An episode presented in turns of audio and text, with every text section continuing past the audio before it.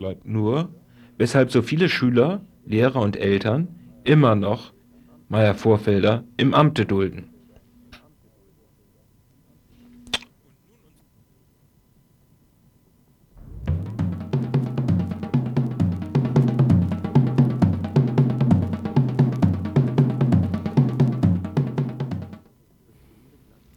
Zur Stunde klatschen Bürger und Bürgerinnen Berlins und auch einige Restdeutschlands den offiziell ankommenden Bankern gemessenen Beifall bereits.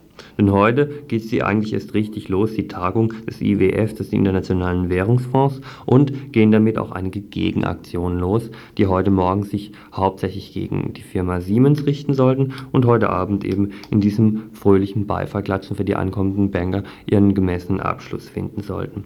Außerdem tagt ab heute auch das Basso-Tribunal, das sich mit den Auswirkungen ähm, und einer Rechtsprechung über die IWF-Politik befasst. Über all dies wollten wir jetzt eigentlich einen Beitrag von Radio 100 von unseren Kollegen aus Berlin reinkriegen. Der Beitrag kam nicht, deswegen müssen wir es jetzt bei dieser Meldung belassen. Kurz dann noch verwiesen über die Demonstration, ähm, haben wir gestern schon berichtet, ähm, wobei da allein schon Zahlenangaben ziemlich Schwierigkeiten machen.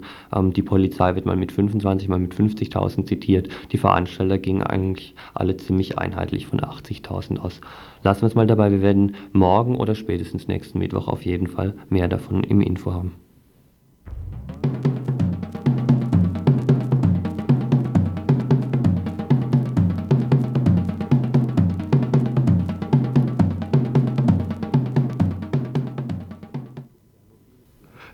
Tschernobyl ist lange her, die Strahlung leider nicht. Die aktuelle, die aktuelle Platzierung jetzt zur Olympia der verstrahlten Lebensmittel.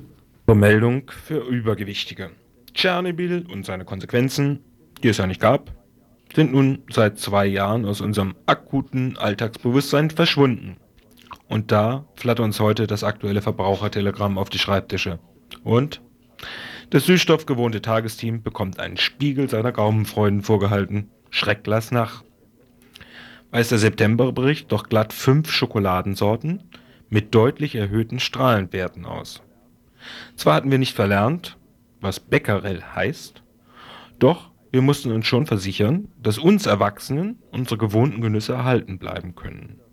Deshalb, Kinderfreunde, aufgepasst, folgende fünf Sorten können für Schwangere, Stillende und Kleinkinder absolut nicht empfohlen werden.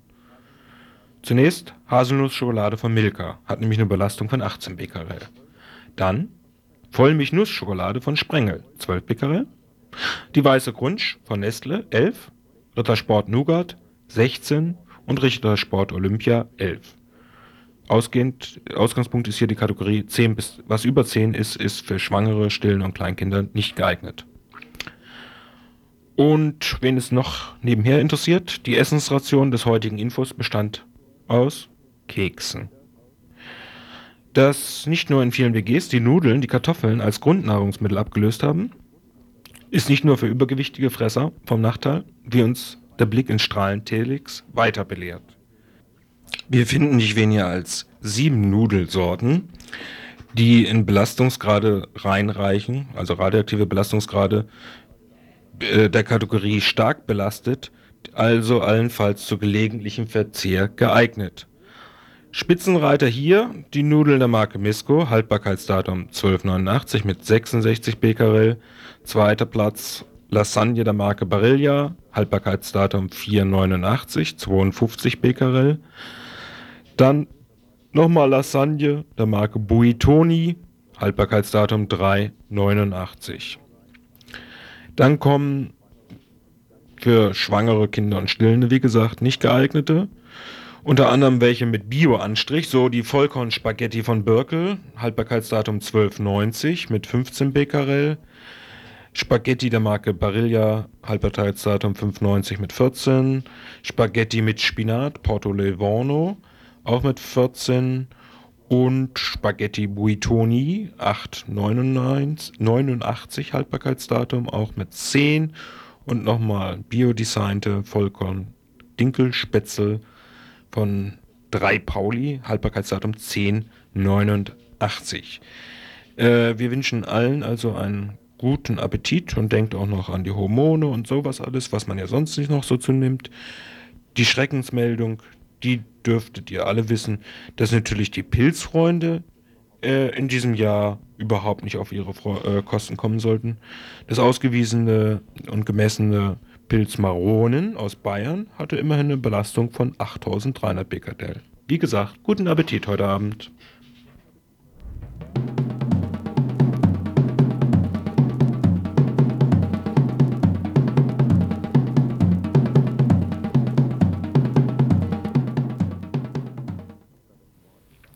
Der Stuttgarter Vorort Stammheim ist eigentlich im Grunde ein ziemlich ödes Pflaster. Dass er da nichts Besonderes ist, liegt weniger daran, dass er nicht so schlimm öd wäre, sondern dass im Grunde die gesamte Umgebung von Stammheim, äh, von Stuttgart eigentlich relativ öd eben ist. Ähm, er ist aber durchaus trotzdem in der Bundesrepublik bekannt geworden, zum einen durch Hochsicherheitstrakte, die dort angelegt sind. Ähm, über, über Haftbedingungen dort haben wir gerade in Radio Dreieckland schon öfters berichtet. Und zum anderen eben über eine Sache, die wir auch schon berichtet haben, dass dort ein eigener Gerichtssaal ist und wie es manchmal fast scheinen mag, auch eigene Gesetzlichkeiten fast gelten für Prozesse, die dort stattfinden. Bundespräsident von Weizsäcker grübelt gegenwärtig über die Begnadigung des Ex-RAF-Mitgliedes Peter-Jürgen Bog nach. In Bonn wurde der Finanzexperte Tietmeier von einem RAF-Kommando beschossen. Ach ja, und letztes Jahr, so weiß unser kaum benutztes Langzeitgedächtnis zu vermelden, feierte der deutsche Herbst sein zehnjähriges Jubiläum. Was wurde da nicht alles über die Rote Armee-Fraktion geredet? Stammheim, dieser verschlafene Vorort Stuttgarts, brachte es sogar zu einem Film- und Buchtitel. Was zurückblieb, war, dass das alles eigentlich unheimlich lang her ist. Im Windschatten der Schlagzeilen der großen Modethemen wie gestern Volkszählung, heute IWF, findet just in diesem langweiligen Ort Stammheim ein Prozess statt. Angeklagt sind die 29-jährige Andrea Siefering und der 27-jährige Erik Braus, beide aus Köln. Mitgliedschaft in einer terroristischen Vereinigung, sprich Paragraf 129a und ähm, die Herbeiführung einer Sprengstoffexplosion im äh, Immenstader Zweigwerk des Flugzeugherstellers Dornier wird ihnen vorgeworfen. In Stammheim herrschen eigene Gesetze, wie die Vergangenheit zeigte. Daran hat sich bis heute nichts geändert, denn erstens bewegt sich die Beweisführung der Bundesanwaltschaft auf sehr dünnem Boden. Da soll ein gefälschter Jugendherbergsausweis ein Indiz und ähm, die Handschrift von Andrea Sievering auf dem Bekennerbrief zu der Dornier-Explosion ein schlagender Beweis sein. Zweitens äh, wird den Angeklagten und der Verteidigung in übelster Weise zugesetzt. Am 11.09., also vier Tage vor Prozessbeginn, stürmte die Bundesanwaltschaft die Zellen von Erik Braus und Andrea Sievering, durchsuchte alles und beschlagnahmte die Prozessunterlagen der Angeklagten. Zwei Tage später kamen dann ein paar Unterlagen als Kopie zurück, ein anderer Teil der Akten fehlte immer noch, außerdem Bücher, Zeitschriften und Broschüren. Anwalt Viergutz wertete dieses Vorgehen als neue Qualität im Umgang mit Angeklagten und Verteidigung. Dies bestätigten auch die Richter des fünften Strafsenats. Sie nämlich schauten ziemlich konsterniert rein, als Anwalt Viergutz vor der Verlesung der Anklageschrift am 15.09. die sofortige Einstellung des Verfahrens beantragte. Für die äh, Sonntagsaktion, so mussten die Bundesanwälte zugeben, existierte keine richterliche Anordnung, sondern eine Sondergenehmigung des Generalbundesanwaltes. Einen eklatanten Eingriff in die Verteidigung nennen das die Rechtsanwälte. Der Verteidiger des Bundes dagegen die äh, widersprach die Interessen der Verteidigung seien in diesem Fall nicht schutzwürdig. Schnell hatten die nichtsahnenden Richter sich wieder gefasst und lehnten den Antrag ab. Die Beschlagnahmeaktion der Bundesanwaltschaft, so Vorsitzender Herbert Schmid, sei kein Verstoß gegen den Grundsatz eines fairen Verfahrens. Außerdem hätten sich weder die Verfolgungsbehörden durch die Beschlagnahmung der Prozessakten in die beabsichtigte Prozessstrategie verschaffen können. Man merkt, es geht eben um Stammheim, da gelten eigene Gesetze. Wenn dieser Vorfall keine erheblichen Konsequenzen nach sich zog, dann ist klar, dass der Antrag auf Befangenheit der Richter auch abgelehnt wurde. Die Anwälte waren nämlich der Meinung, dass sich die Richter im Vorfeld des Prozesses schon einig über das Urteil sind. Hatten sie doch im Juni diesen Jahres Christian Kluth, der auch wegen 129a angeklagt äh, war und genauso an der Beteiligung des Anschlags auf Dornier, zu zehn Jahren Haft verurteilt. Dabei war die Beweisführung genauso wackelig, wie sie, wie sie heute bei Erik Braus und Andrea Siefering ist. Das alles geschieht, wie gesagt, ohne die Geschlagzeilen noch großen Worte. An diesem Stammheimer Recht kratzt keine kritische Berichterstattung, das scheint alles so zementiert zu laufen. Nicht umsonst betonte der Angeklagte Erik Braus, er und Andrea Siefering seien nicht Mitglieder der RAF oder gar Kuriere der RAF. BAW, also Bundesanwaltschaft und Bundeskriminalamt, so Braus, handelten in einer Art Ausnahmezustand gegenüber den verschiedensten radikalen Gruppen, um über die eigene Erfolgslos Erfolglosigkeit gegenüber der RAF hinwegzutäuschen. Wer und was verfolgt würde, wer und wie gefoltert würde, welcher Kronzeuge wann eingesetzt würde, bestimme mittlerweile ausschließlich die Bundesanwaltschaft. Der Prozess soll bis Mitte Dezember laufen. Von uns ist bis zur Urteilsverkündung ein Studiogespräch mit Freiburger Prozessbeobachtern geplant, das eigentlich heute hätte stattfinden sollen.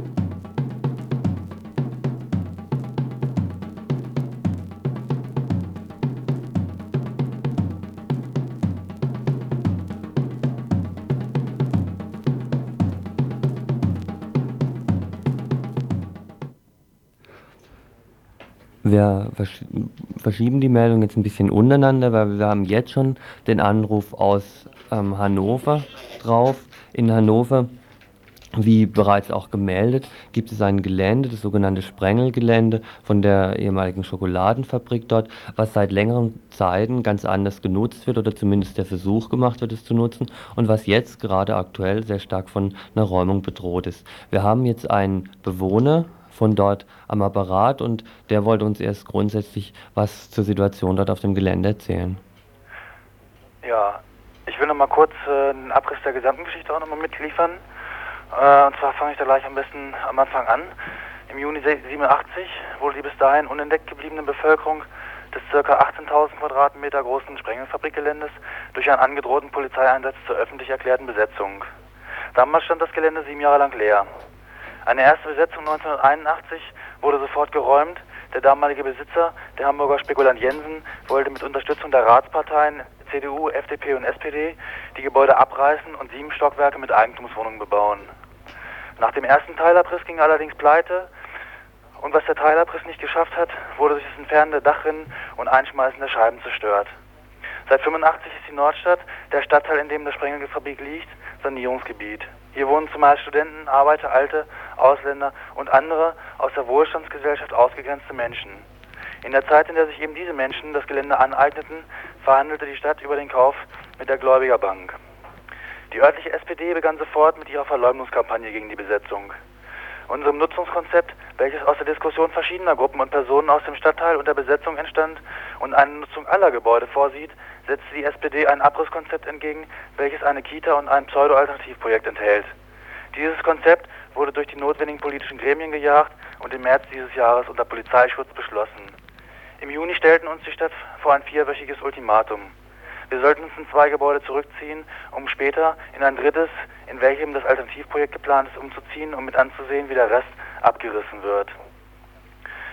Äh, die wichtigsten Daten seit dem 7.7., dem Tag der entscheidenden Verhandlungen, den letzten Tag des Ultimatums in chronologischer Reihenfolge jetzt. 7.7. Verhandlungen mit Stadtverwaltungsoberschwein Lehmann-Grube. Die von den meisten Besetzern bewohnte ehemalige Kofferfabrik und der als öffentlich-kultureller Bereich, Café Zimt, Frauencafé, Ateliers, Werkstätten etc. genutzte Mitteltrakt sollen gemäß der nach sechsstündigen Verhandlungen geschlossenen Vereinbarung mit Einzelleihverträgen weiter von uns genutzt werden. Die Leihverträge sollen für den Zeitraum befristet sein, in der das größte ehemalige Produktionsgebäude für ein Projekt alternativer Arbeiten und Wohnen ausgebaut und bezugsfertig ist. Dieses und die restlichen vier Gebäude auf dem Gelände sollen von uns geräumt werden. 9.7.88 Unterzeichnung der Verträge der 50 Bewohner der Kofferfabrik. Die für den 11.7. vorgesehene Unterzeichnung der Verträge für den Mitteltrakt wird unter Vorwänden in der Folgezeit von der Stadt immer wieder verschleppt. 15.7. Entgegen der Vereinbarung will die Stadt eine Seite des Mitteltrakts mit den Zugängen der Cafés und Werkstätten zumauern lassen, um uns die Nutzung der davorliegenden Freifläche unmöglich zu machen. 18.7. Begehung durch Lehmann Grube, der Oberstadtdirektor und seine Hiwis unter dem Schutz von mehr als 400 Bullen, Räumungspanzer und SEK. Belagerungszustand in der Nordstadt. In den Tagen danach wird, wovon am 7.7. keine Rede war, die Fläche zwischen Mitteltrakt und Kofferfabrik mit einem lagerähnlichen Zaun dicht gemacht. Beschädigung am Zaun und ähnliches werden als Vorwand genutzt, die Verhandlungen um den Mitteltrakt, der weiter von uns genutzt wird, in den folgenden Wochen etliche Male abzusagen. Der Zugang zu unserem Kino im Produktionsgebäude wird von der Stadt untersagt. Das Kino, für das laut Vereinbarung vom 7.7. noch eine Lösung gesucht werden sollte, kann seitdem seine Vorstellung nur noch unter freiem Himmel durchführen. 1.8. Für diesen Tag ist der Abriss der technischen Lager, die bis dahin von uns zum Beispiel für Konzerte genutzt wurden, vorgesehen. Auf eine symbolische Wiederbesetzung reagierte der Apparat mit totalem Bullenterror.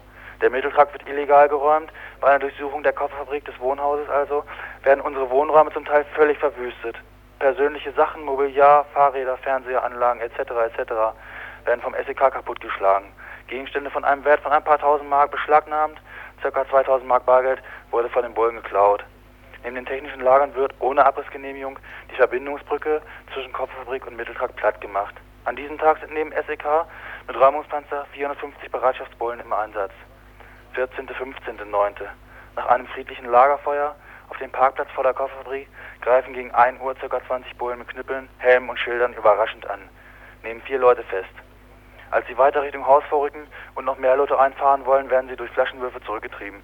Da wir davon ausgehen, dass es sich um eine inszenierte Probe für eine sofortige Räumung handelt, errichten wir auf dem Parkplatz Barrikaden.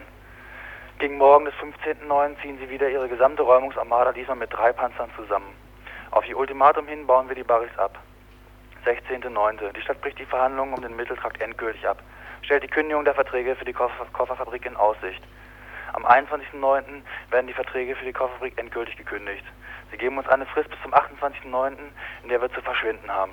Bis zum 30.09. sollen wir unseren Auszug auch noch schriftlich mitteilen. Die Stadt und die Bullen haben uns seit dem 7.7., also den Verhandlungen, immer weiter zurückgedrängt und provoziert. Sie haben sich für die endgültige Zerschlagung jeder Art von Widerstand, egal ob friedlich oder nicht, immer neue Repressionsmechanismen geschaffen, um uns aus unserem Stadtteil zu jagen, den sie gerne zum Schickimicki-Stadtteil sanieren wollen. Ihr sogenannter Friede heißt teure Mieten und teure Geschäfte, die Zerstörung gewachsener sozialer Strukturen. Alles dies mit Rückendeckung oder Aufforderung sogar der SPD. Solche und ähnliche Geschichten eignen sich zurzeit aber auch in ganz Europa. Das erstmal soweit.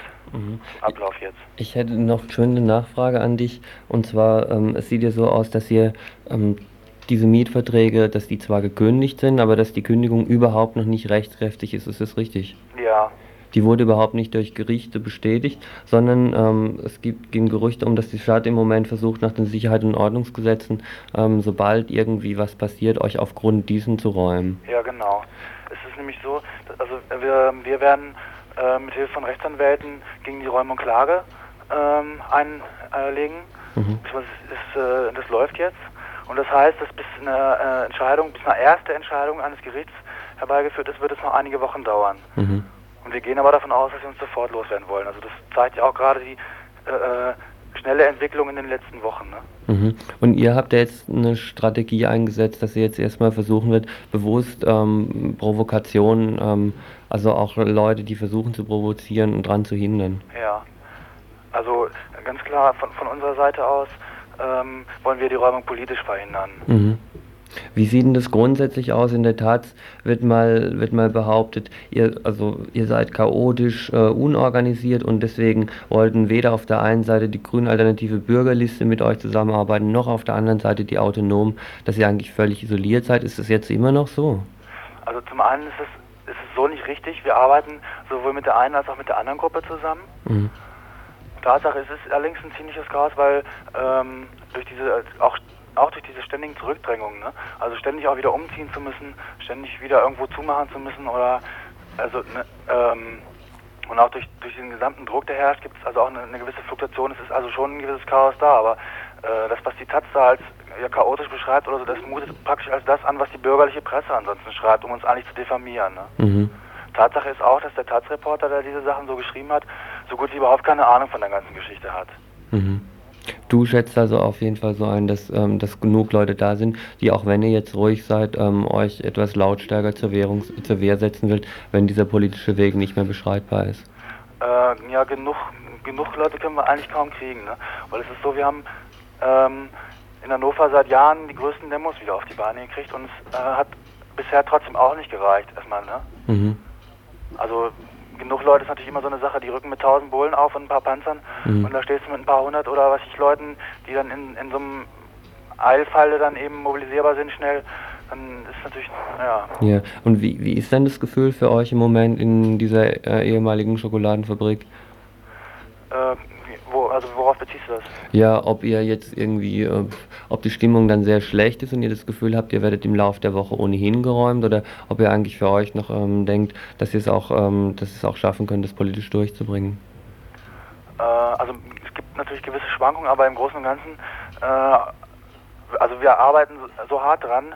Ich meine, wenn, wenn du so hart irgendwie arbeitest, dann hast du auch eine Perspektive. Mhm.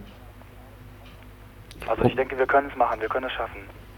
Okay, danke ich dir für dieses Gespräch. Ich hoffe, ähm, dass wir in den nächsten Tagen, wenn, wenn sich bei euch irgendwas tut, hoffentlich auf äh, zur positiven Seite hin, dass, dass wir dann von euch nochmal hier was reinkriegen. Ne? Ja, okay. Okay, ich danke dir. Tschüss. Ich danke auch. Tschüss.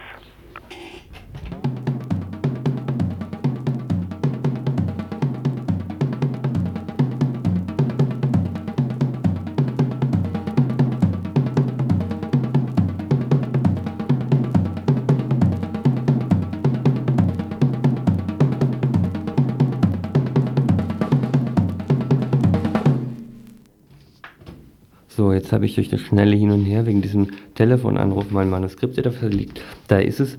Ähm, vor gut einem Monat wurde der Schweizer Brigadist Jörg Weiß in El Salvador ermordet. Die, die ihn damals fanden, Militärs nämlich, behaupten es zufällig getan zu haben, nichts mit dem Mord zu tun haben. Die Regierung Jörg Weißes, eben die Schweizer Regierung, nahm das achselzuckend mit Bedauern zwar, doch ohne größeres Interesse zur Kenntnis. Weniger Achselzucken mit mehr Interesse haben 2000 Schweizerinnen und Schweizer diese Tatsache am Wochenende zur Kenntnis genommen und ihre Wut und Trauer in einer nationalen Demonstration in Bern zum Ausdruck gebracht die Demonstration richtete sich nicht nur gegen die salvadorianische Regierung, die ganz klar direkt damit verantwortlich ist, oder gegen den US-Imperialismus, der für indirekt verantwortlich erklärt wurde, sondern auch eben gegen die Laschheit der Schweizer Regierung, die nichts tat, um das aufzuklären.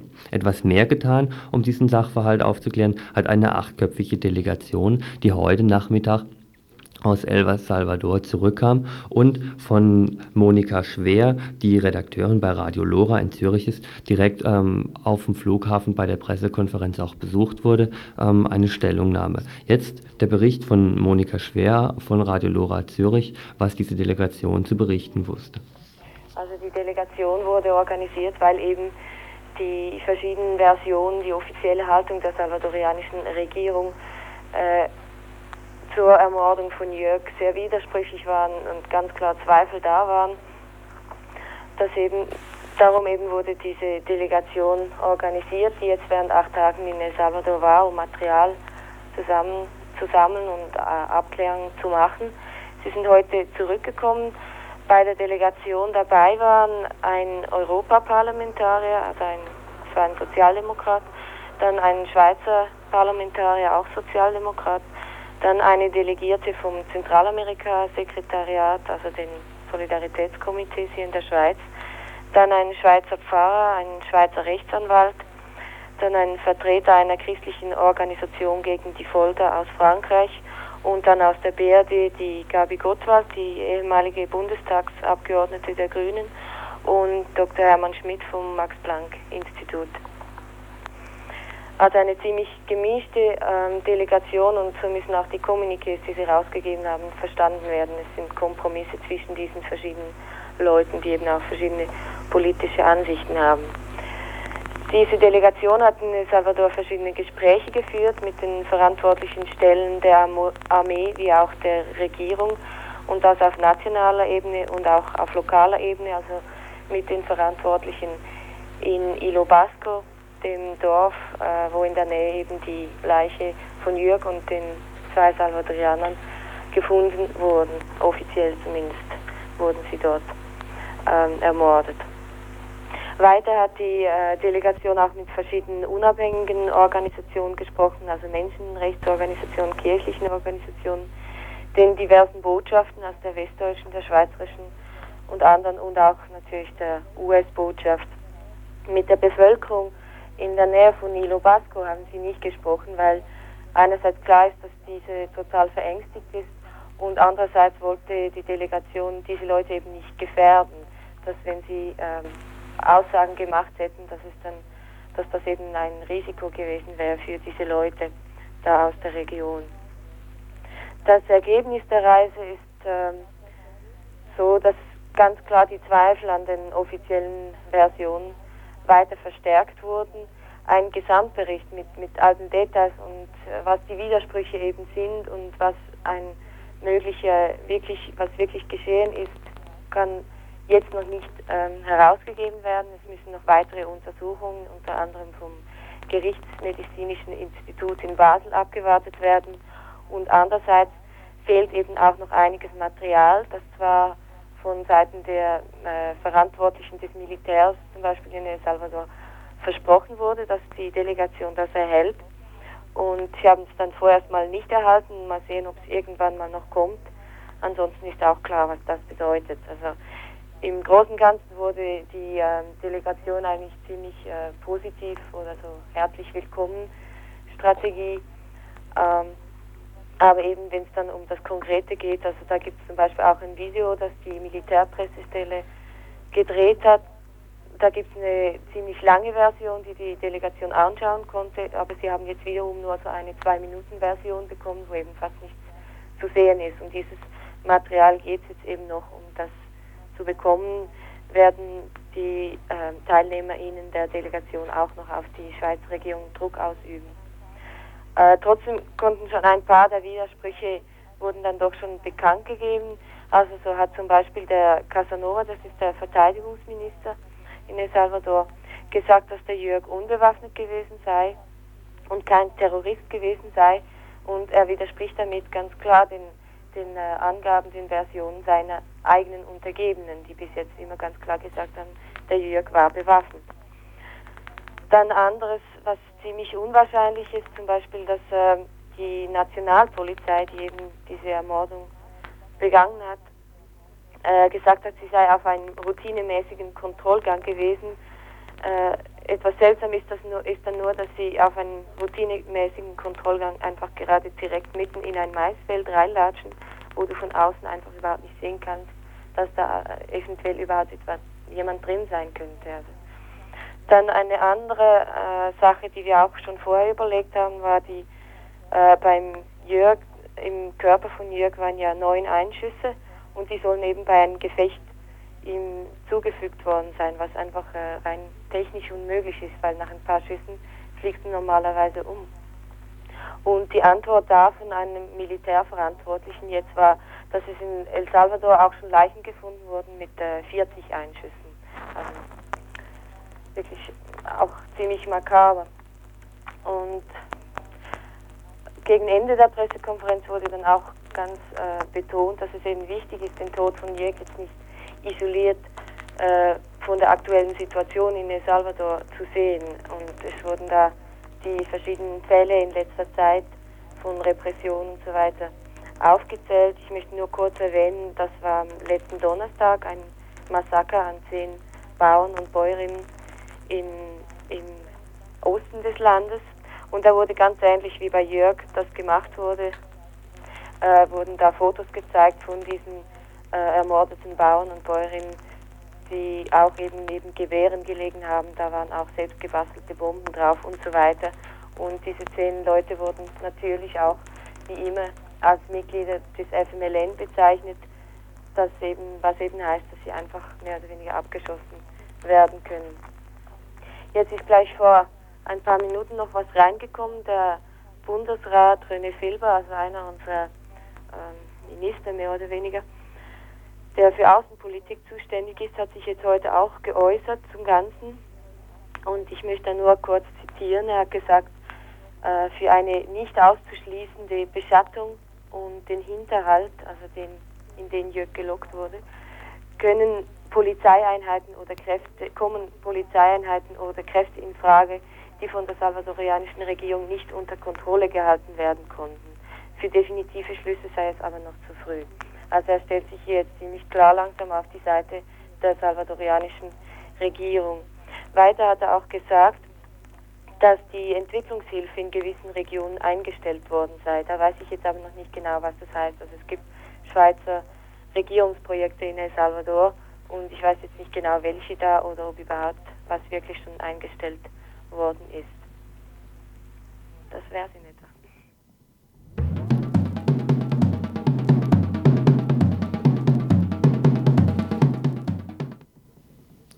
Kommen wir zum Schluss nochmal zurück in die Bundesrepublik Deutschland zur geplanten Gesundheitsreform. Diese wird zum einen von eigenen CDU-Rechtsaußen, wie zum Beispiel aktuell Konrad Schröder, angegriffen, weil sie in Punkten in Bezug auf reaktionäre Haltung, ähm, in Bezug auf soziale Indikation nicht scharf genug ist. Etwas andere Kritik ähm, wird eigentlich wesentlich breiter geäußert. Heute zum Beispiel vom DGB-Kreis Lörrach, der ähm, seine Kritikpunkte an dieser Gesundheitsreform in einer Pressekonferenz und heute Abend in einer Informationsveranstaltung zu formulieren versucht. Jeder hat davon gehört. Ein Gesundheitsreformgesetz soll beschlossen werden. Die Reform sieht drastische Kürzungen in den Leistungen der Krankenkassen vor. Zu diesem Thema veranstaltete der DGB Kreis Lörrach heute um 18 Uhr eine Informationsveranstaltung unter dem Thema Gesundheitsreform ja, auf Kosten der Kranken nein. Sprecher bei der Veranstaltung sind Horst Stech, der Vorsitzende des DGB Kreises Lörrach, sowie der Leiter der Abteilung Sozialpolitik beim DGB Landesbezirk Lothar Hünecke. Ich habe heute mit diesen beiden Vertretern telefoniert und hier Auszüge aus ihren Stellungnahmen. Also wir sind jetzt gerade noch mittendrin in der Pressekonferenz, aber ich kann vielleicht mal so viel sagen, dass wir heute Morgen den Versuch gemacht haben, mal die Verbände am Ort an den Tisch zu bekommen.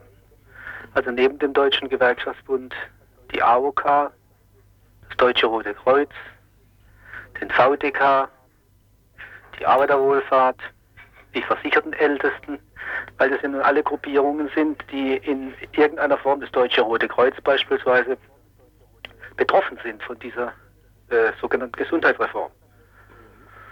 Und wir haben dann festgestellt bei diesem Gespräch, nachdem wir mal dargelegt haben, wo wir nun unsere Bedenken klar machen wollen in den einzelnen Bereichen des Reformgesetzes, dass im Wesentlichen alle Verbände uns gesagt haben, dass äh, sie hinter den Forderungen des DGB stehen. Es ist dann eine berechtigte Frage gestellt worden von der Vertreterin äh, des Gesundheitsamtes, wo eigentlich neben dem negativen die positiven Aspekte dieses Gesetzes sind. Damals so lapidar festgestellt, dass ja erstens mal der gesamte Krankenhausbereich ausgenommen ist aus dem Gesetz und dass zum anderen äh, zwar positiv sei, dass man den Versuch macht, eine Reform im Gesundheitswesen herbeizuführen, es aber nicht möglich ist, hier nun also nach dem, was vorliegt, nun äh, positive Dinge äh, darzulegen.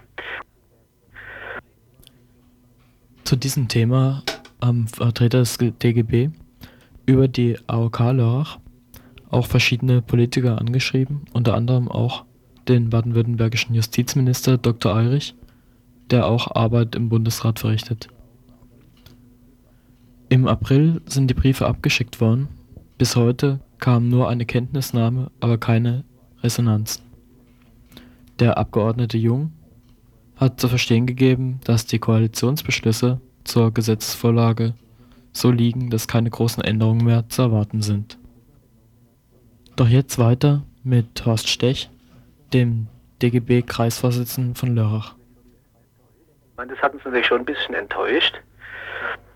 Und ich will auch noch dazu sagen, dass der Gegenstand des Gesprächs auch war, dass ja der Deutsche Gewerkschaftsbund in der zweiten äh, Oktoberwoche bundesweit Aktionen machen wird, nicht nur zur Krankenversicherungsreform, sondern auch beispielsweise zum Betriebsverfassungsgesetz, zur Frage der Mitbestimmung, zum Personalvertretungsgesetz, zur Steuerreform, wo wir den Versuch machen, also in breitem Maße unsere Forderungen in die Bevölkerung hineinzutragen, in der Hoffnung, dass die einzelnen Abgeordneten, die das Gesetz entscheiden werden, jetzt bin ich wieder beim Gesundheitsgesetz, am 11. November fällt die Entscheidung im Deutschen Bundestag, dass äh, da noch etwas zu verändern ist.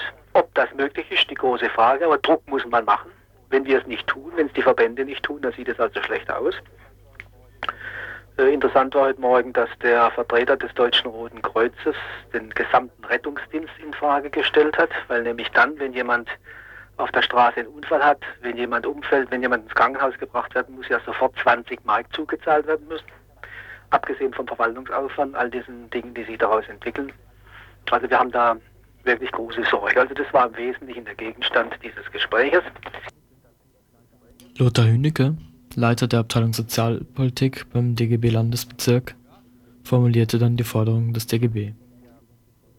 Also es ist ja, es ist ja so, dass äh, die Gesundheitsreform jetzt in die entscheidende parlamentarische Phase reingeht.